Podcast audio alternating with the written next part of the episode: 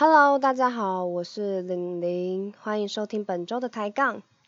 那上礼拜是我的第一集 Podcast 正式播放，那我是选用 First Story 作为我上传的平台。First Story 这个平台，你上传之后呢，它会自动再帮你传到 Spotify，然后还有 Apple 的 Podcast，还有他们自己的网站平台。他们也提供了后台，让你可以看到，哎，什么人从什么样的工具听到你的 Podcast，然后它会显示出听众的数量。然后我本来很开心，想说，哇，居然超过了我分享给朋友的数量，对我的愿望就这么的卑微。但我刚刚又去看了一次，发现就是我高兴的太早了，它不是。它不是超过我分享给朋友的数量，因为它是分成，因为其实我还有一个第零集，那只是为开台就是录的，很短很短几秒钟而已，所以它是这两个 这两集的听众加起来，所以我就想说，哦，OK，好哦，但是还是很开心啦，就是就是我的好朋友都有。认真听我的 podcast，然后我很感动，是我的朋友也都很认真的给我了给我很多的意见。好，那我们准备要开始喽。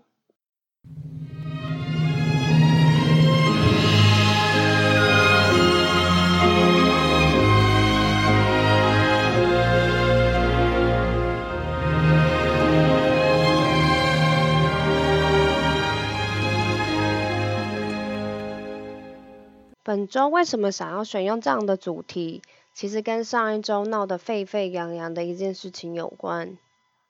没错，你脑海中想的没错，就是周扬青的分手信。好啦，如果你脑海中浮出来上一周最红的一件事情不是这个的话，我先为了我的八卦跟你说声不好意思。那应该没有人不知道周扬青的分手信是什么，不过我还是大意的简短讲一下。周扬青是中国的网红，那他上礼拜在他自己的微博发表了一篇声明，主旨大概是在说她的男友罗志祥没有错，就是那个 I wanna know 那个罗志祥，信里面的内容就控诉他们交往的九年期间，男方经常性的劈腿啊、欺骗啊，那甚至背着他多批这种大家。会被大家定义成渣男的行为。如果内文属实的话，周扬青真的也是很可怜哦。不过我们这边就先不深究艺人私德的部分。但这次的事情让我有了想做这一集的念头。没错，这次的主题就叫做历史上的小猪，叹为观止的历史渣男。大家想象一下，不管男生或女生。假设你今天你的好朋友跑来找你哭诉，说他的伴侣在外面拈花惹草，然后很惨，还发现自己是小三，被劈腿的时间不止一次，又被感染了性病。好，大家不要再说是罗志祥了，或是浮出郭嗯嗯小姐，他已经他已经说要提告了，大家就不要乱讲了，小心被告。好，这样子就算了。他还跟你说，我男朋友还会打我。哇，这个不管从任何角度上来看，完全就是一个救急渣男呢，完全没有什么好辩护的。打人我就是一律劝分，没有第二句话。代表这个人在情绪剧烈起伏的状态下，他是没有办法好好的控制自己的。这个人是谁？其实我们大家都认识，还想不起来吗？你一定有看过他，而且是近期。这位就是我们鼎鼎大名的蒋介石，A.K.A. 蒋中正，A.K.A. 你的十块、五块、一块，一如果你不知道他长什么样子，你拿起来看，上面那个就是蒋介石。你随身带在身边，你也要小心，因为他 A.K.A. 梅毒传染者，一定有人会蛮惊讶，说，哎，不知道他有这一面，或是有疑问说，嗯，有这么夸张吗？不夸张，因为这些都不是后人就是过度解读而来的。蒋中正是一个非常热爱写日记的人，那这些夸张的事迹跟他经历这些事情时的心境，都由他自己亲笔写下来，在他的私人日记里面，从一九一五年开始记录，然后从二十八岁一路写到了八十五岁，直到他手的肌肉萎缩为止，不能再提笔了。总共写了五十七年的时间。我先抓几句跟大家分享，证明他的渣，他的好色，是他自己亲笔认证的。蒋中正某次从福建到上海的路上，途中会经过香港，那他还没有到香港的时候，他就自己在日记里写下：香港乃花花世界。鱼能否接受考验，就看今天。换句现在讲的话，就是说，香港女生都好正哦，我不知道忍不忍得住。事实证明，忍不住哦。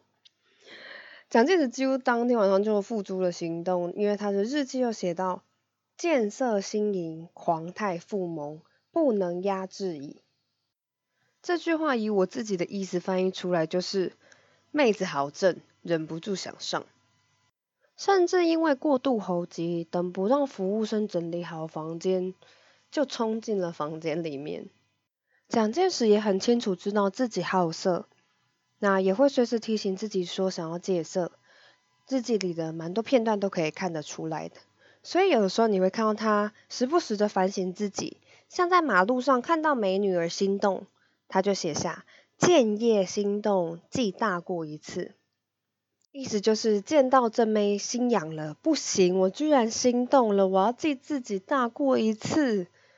我觉得他如果真的在待在学校，应该不知道被退学几次了。那包括在我们生活中很常听到的家暴典型的案例，就是呃施暴者打完别人之后，然后痛彻前非的悔改说。哦，刚刚那个人不是我，我不可能会做出这种事情，我绝对不会再做一次的。这种典型的家暴戏码，完全一字不改的放到了蒋介石身上。他就在痛殴完他的老婆之后，就说：“我这个人怎么回事？我怎么会对老婆这么粗暴，这么无理？”But fuck you，蒋介石，你就已经打完了。打人是真的蛮不可取。从这些日记里的蛛丝马迹，我们可以看得出来，好色这个不用说了，渣目前一点点。我们今天就先不论蒋介石其他的丰功伟业，我们今天就单单只讨论他的感情世界。其实从日记里面看得出来，他是蛮诚实的，在面对自己的。我觉得这件事情还不错，并不是说我觉得他这个人还不错，而是，嗯，诚实面对自己这件事情。我觉得很少有人能够真的做到。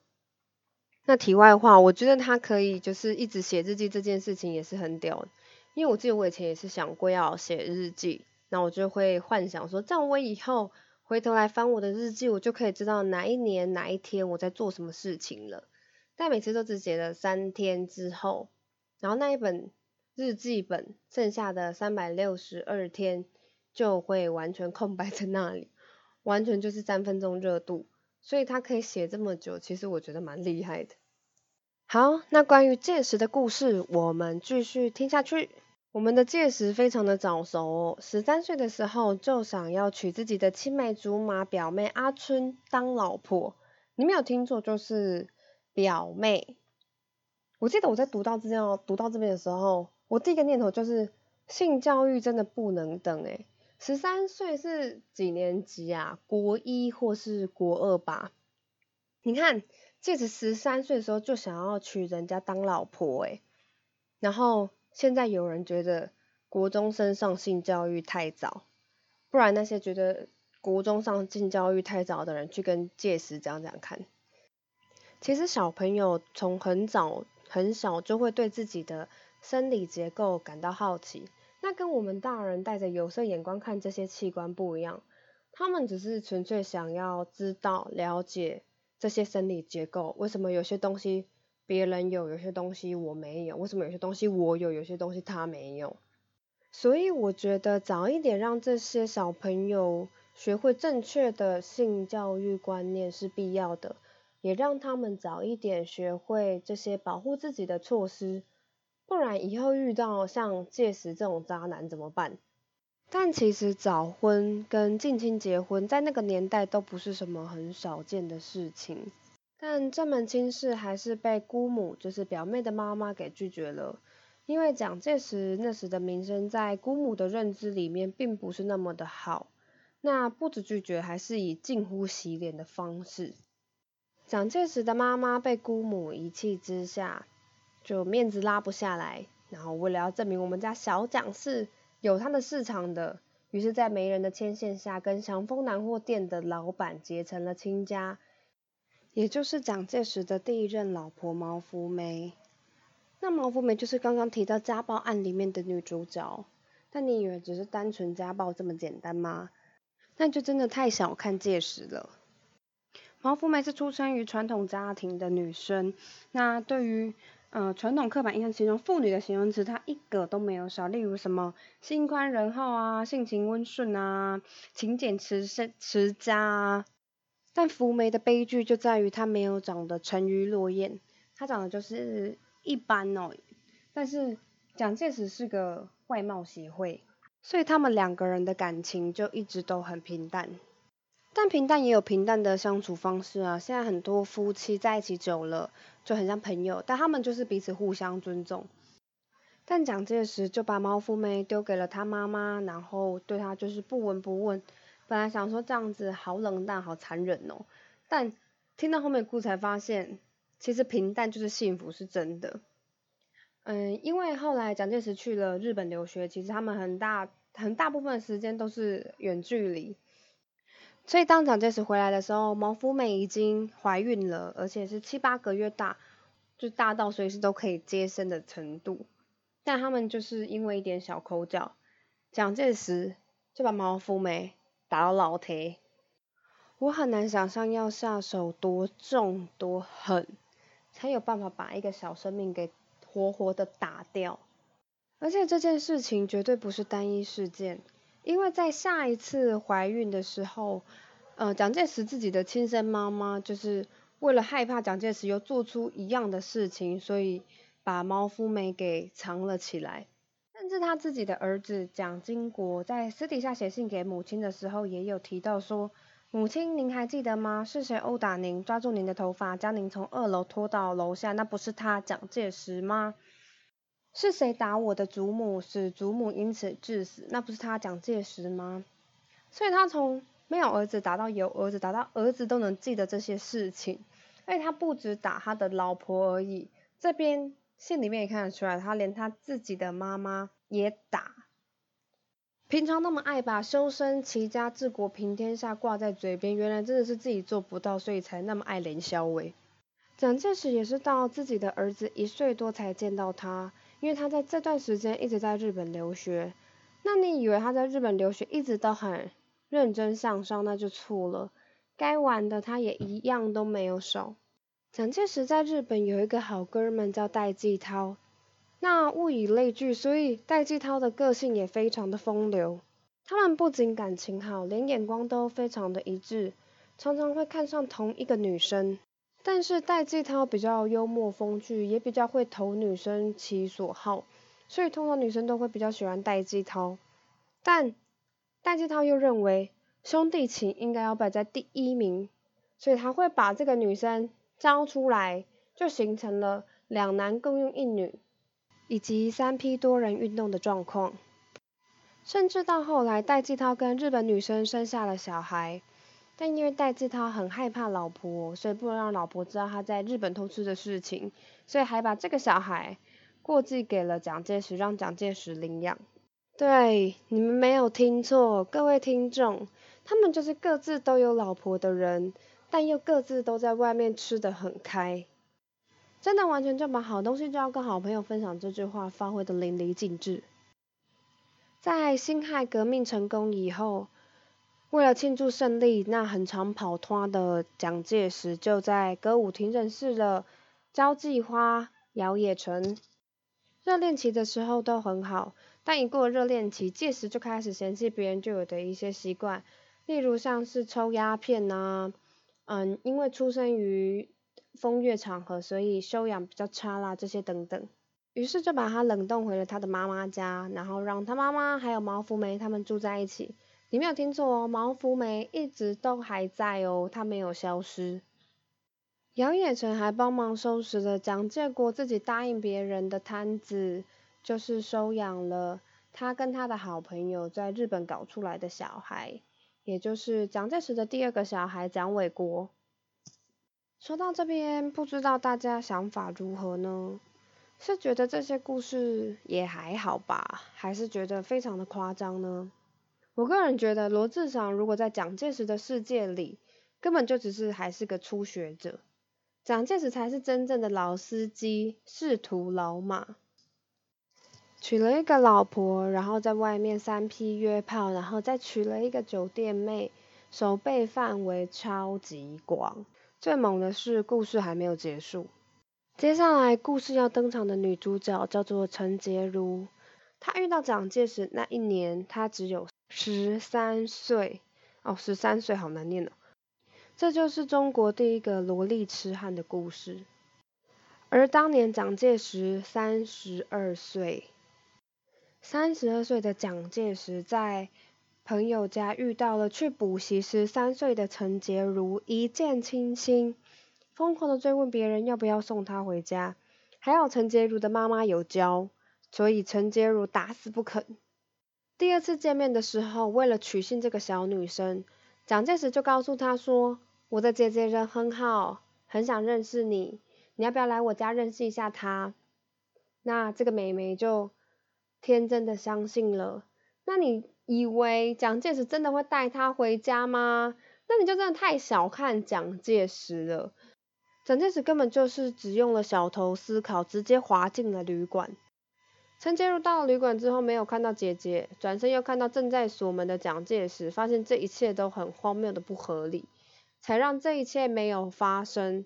我看到这里的时候，我就忍不住说：干，所以蒋介石原本是想要强暴陈洁如吗？蒋介石如果活在现代，感觉真的会被告不完呢。还是他就觉得女生进了房间就会自动躺平？但杰如毕竟只是十三岁的小妹妹，还太嫩了。在蒋大叔的花言巧语之下，以及半强迫的说出“如果你不相信我是真心爱你，我就要切下我的一根手指头”之下，答应了交往。蒋介石为了跟陈洁如在一起，许下了蛮多承诺的。其实他跟每个女生都会这样讲，就说哦会结婚，但也真的都有办婚礼，只是说并不是大老婆。他也，他这次也跟陈洁如说，哦，我一定会娶你为妻。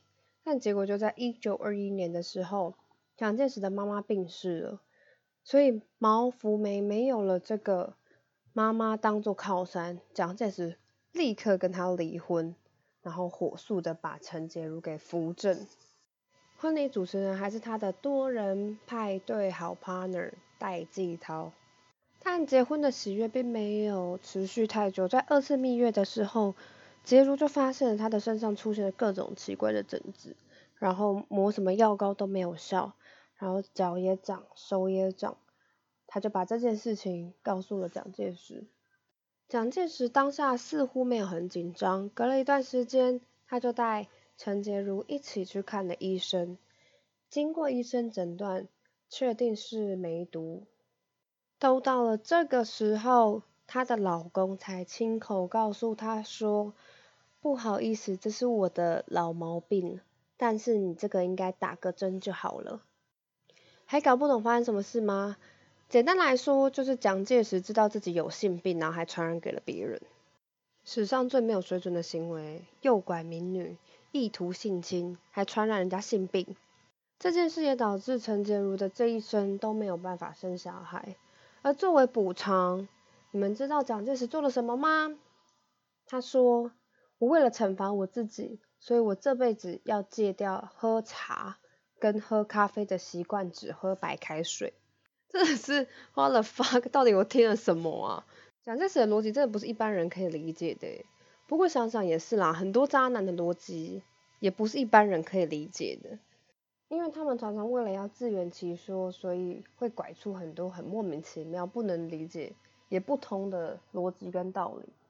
再说一次，我们伟大的蒋公让你不能生，作为道歉，我此生只喝白开水，只喝白开水，只喝白开水。太荒谬了，所以我决定讲三次。以为悲惨结如的故事已经结束了吗？没有，悲惨结如遇到世纪渣男蒋介石，只会再悲惨下去。我们敬爱且伟大的蒋公，为了自己政治跟私欲的考量。要娶上海有钱有权势人的妹妹，也就是为大家所知的宋美龄为老婆，抛弃了很大程度上没有现在对他来讲没有什么作用的陈洁如。但以前的妇女真的是以夫为天哦，更何况是十三岁就被拐骗的陈洁如，所以他怎么可能答应？所以蒋介石就半哄半骗说。这五年你就去美国念书，那等你五年回来，我们该拿到的东西都拿到了，钱拿到了，权也拿到了，那到时候我再重新跟你结婚，甚至还开出了大绝，就是情绪勒索大法，说真正的爱情是要以一个人愿意牺牲的程度来衡量的。哇，这么多人为你牺牲还不够诶，届时，杰如可能就是抖 M 哦，一开始也是。被届时逼迫之下答应交往，然后现在又是被情绪勒索之后决定退让，但杰如愿意退让，但并不愿意去美国。可是我们的戒指就很像鬼打墙一样，一直很坚持这一点，最后才发现原来是宋家开出来的条件之一。宋美龄希望风风光光的结婚，所以不希望之前有蒋夫人头衔的。陈洁如继续跟她待在同一块土地上面。有钱人的想法我真的是不懂，不过看得出来八点档演的好像都是真的耶。最后最后是搬出了洁如的妈妈一起劝说，并且还发了一个非常郑重的毒誓，说五年内一定会恢复跟陈洁如的婚姻关系。那如果违反这个誓言，没有将他接回来的话，他希望他的佛祖将他击毙，然后将他的南京政府打成粉碎。那如果十年到二十年之内，他再不履行他的义务的话，就是对陈洁如的义务，祈求我佛推翻我的政府，将我放逐于中国海外，永远不回来。我记得我看到这边的时候，真的是忍不住笑出来。中国国民党真的是只要去检讨一个人，就是蒋介石。为什么？因为他后来真的没有把陈洁如再娶回来。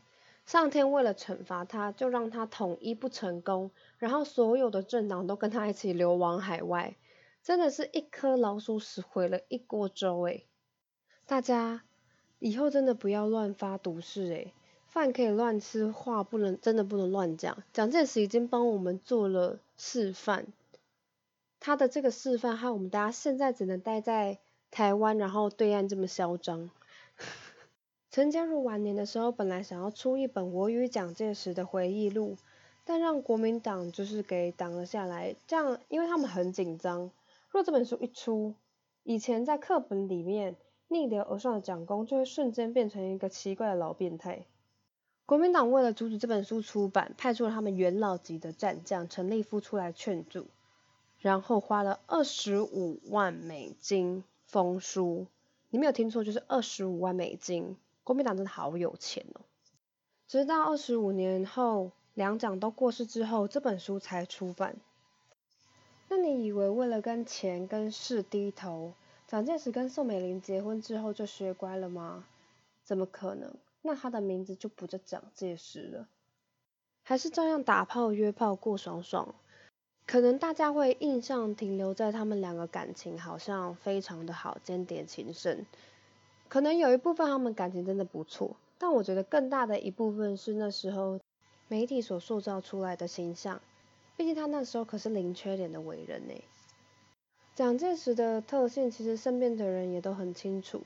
那时候的党国元老陈立夫，为了要讨好蒋介石，甚至是献上自己的侄女，结果还真的是奏效了。这侄女最后还当了蒋介石的贴身秘书，完全就是上演一个什么 OL 的办公室戏嘛。宋美龄辗转得知这些事情之后，当然是蛮生气的，但她其实也不是什么省油的灯哦。在某次蒋介石跟陈颖，也就是他的贴身秘书恩爱完之后，宋美龄私底下把陈颖给叫了过去，然后给了他五十万的美金。诶，他们怎么都那么有钱啊？随随便便都好几十万美金起跳。给了五十万美金，一张机票，还有一本美国护照，然后就把陈颖送到美国去了。等到蒋介石发现的时候，就什么也挽回不了了，人都已经走了。而且蒋中正跟宋美龄没有小孩，其实有个说法是，他的遭遇跟陈洁如一样，就是蒋介石把梅毒再传给了宋美龄，所以导致他没有办法生育。蒋介石真的是很没有水准呢。你看我一开始说的没错吧？A K A 梅毒传染者。故事说到这边，大家觉得谁比较坏呢？罗志祥、蒋介石，还是两个都应该下地狱？我个人觉得罗志祥还有机会补救，但蒋介石应该已经在地狱里了。偷吃、欺骗、传染性病、家暴、毁人一生。这每一个都杀伤力十足诶。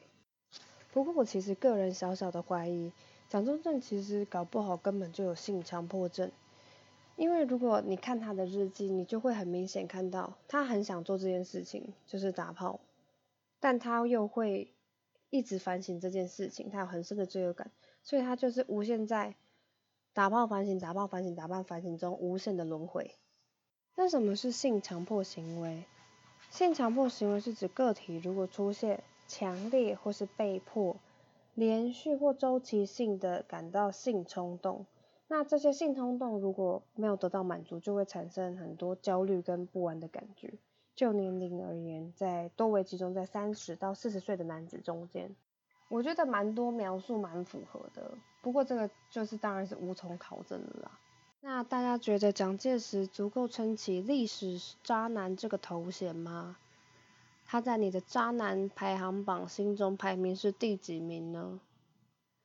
最后跟大家讲个笑话，蒋介石后来还成为了以爱护家庭跟强调家庭伦理为宗旨的中华文化复兴推动委员会的会长。我个人觉得他最不会做的事情，大概就是这个了吧。欢迎大家身边如果有什么渣男渣女精彩的事迹的话，都可以来分享给我。可以上 IG 或是用信箱的方式找到我。我们的 IG 账号是 Taiwan Underline Up，就是 Taiwan，然后下面一撇 Up。或是你可以到我们的信箱 Contact 一点 Taiwan Up gmail dot com 寄信给我，我们也很欢迎。那祝福天下的男男女女们都不要遇到蒋介石哦。没错，蒋介石现在在我心中就是渣的代表，所以我决定把它拿来当形容词跟名词使用。